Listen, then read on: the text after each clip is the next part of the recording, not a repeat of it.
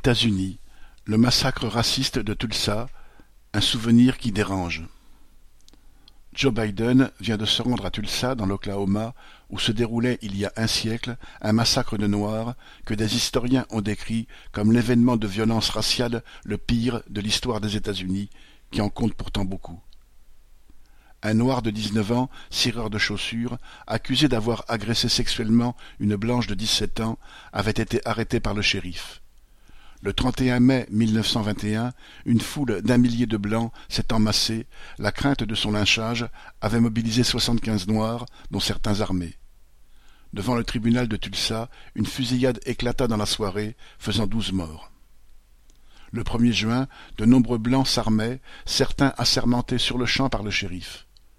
Encouragés à agir par les autorités municipales, qui faisaient courir la rumeur d'une insurrection des Noirs de Tulsa, ils se précipitaient vers le quartier de Greenwood, dont la population noire allait subir leur violent assaut. Les émeutiers blancs mirent le feu à de nombreuses habitations et commerces, aidés par de petits avions qui lâchaient des bombes. Le quartier de Greenwood fut entièrement détruit sur quarante pâtés de maisons. Le nombre des victimes noires de ce véritable pogrom n'a jamais été établi avec précision. En 2001, une commission a chiffré de 75 à 300 le nombre de Noirs décédés le 1er juin 1921, auquel il faut ajouter plus de 800 blessés. Les autorités internèrent 6000 personnes pendant plusieurs jours. Les victimes noires, évidemment, pas les agresseurs. La population noire de Tulsa diminua d'un seul coup. La période suivant la fin de la Première Guerre mondiale fut marquée par de nombreux lynchages. Le gouvernement américain avait engagé une vaste campagne stigmatisant comme anti-américain le mouvement ouvrier et les communistes en particulier.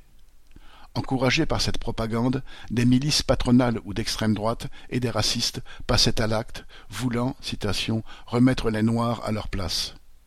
Il ne supportait pas que des Noirs se sentent un peu émancipés après avoir été mobilisés dans l'armée ou avoir travaillé dans l'industrie au cours de la guerre.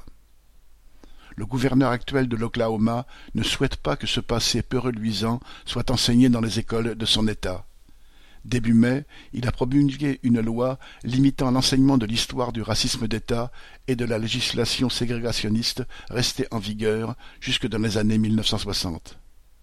Ce clin d'œil du gouverneur républicain à l'électorat raciste a choqué jusque dans les rangs de la commission chargée depuis cinq ans de préparer la commémoration du centenaire du massacre de Tulsa. Un de ses membres, pourtant républicain lui aussi, en a démissionné avant que celle-ci refuse de recevoir et d'auditionner le gouverneur comme prévu. Quant à Biden, en visite à Tulsa, il a annoncé des aides aux entreprises possédées par des Noirs et une réglementation antidiscrimination accrue dans le domaine du logement. C'est, du moins dans les discours présidentiels, le retour à un peu de discrimination positive, ce qui n'a pas fait en cinquante ans disparaître les inégalités raciales. Aux États-Unis, le racisme est loin d'être uniquement une affaire historique. Lucien Détroit